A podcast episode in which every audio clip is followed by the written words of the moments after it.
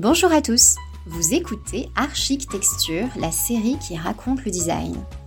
Que vous soyez professionnel du design, esthète en herbe, en quête d'inspiration ou tout simplement curieuse ou curieux, ici, on se met à la page.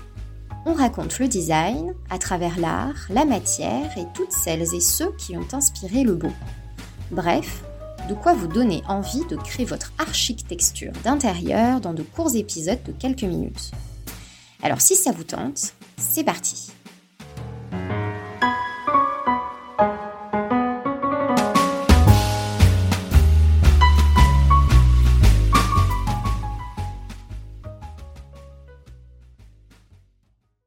Aujourd'hui, dans ce deuxième épisode d'Architecture, je vais vous parler d'un objet qui n'était absolument pas destiné à trôner dans nos intérieurs. Pire encore, son usage de base n'avait pour ainsi dire strictement rien à voir avec le monde du design. Pourtant, c'est un objet que vous connaissez bien, je pense, ou que vous avez au moins déjà vu chez d'autres personnes ou dans des magazines de design.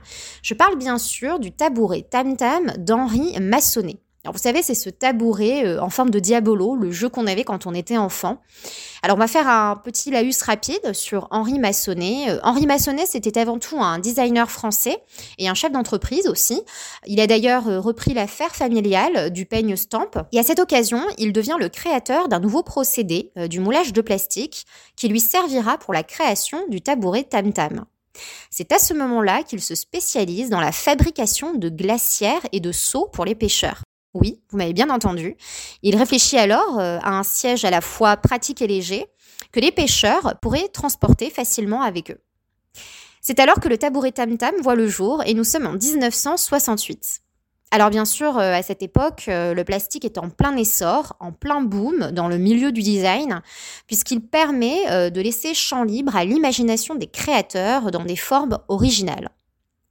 Le tabouret tam-tam s'avère donc pratique et aussi ergonomique. La suite, euh, vous la connaissez, il fait un tabac.